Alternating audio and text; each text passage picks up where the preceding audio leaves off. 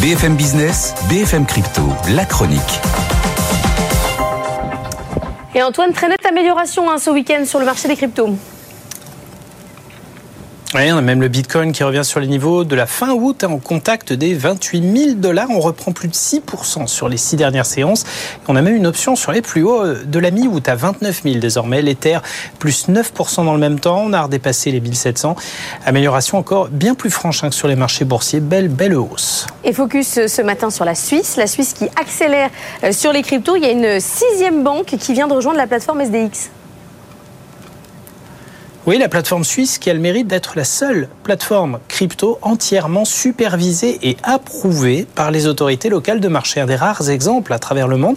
Effectivement, désormais, six banques du pays y sont euh, désormais connectées pour l'émission, le trading, le règlement compensation et la conservation des cryptos. La dernière euh, en date à avoir rejoint l'alliance, Hypothécaire Bank Landsbourg et ses 7 milliards d'actifs sous gestion. Parmi les autres banques, on peut compter bah, l'ensemble UBS Crédit Suisse ou la Banque cantonale de Berne.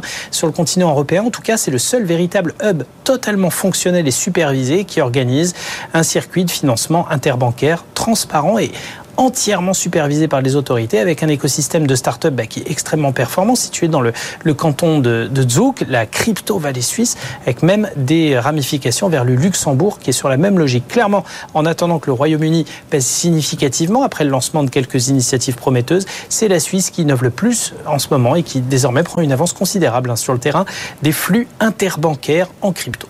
Merci Antoine. Prochain point marché à 7h10.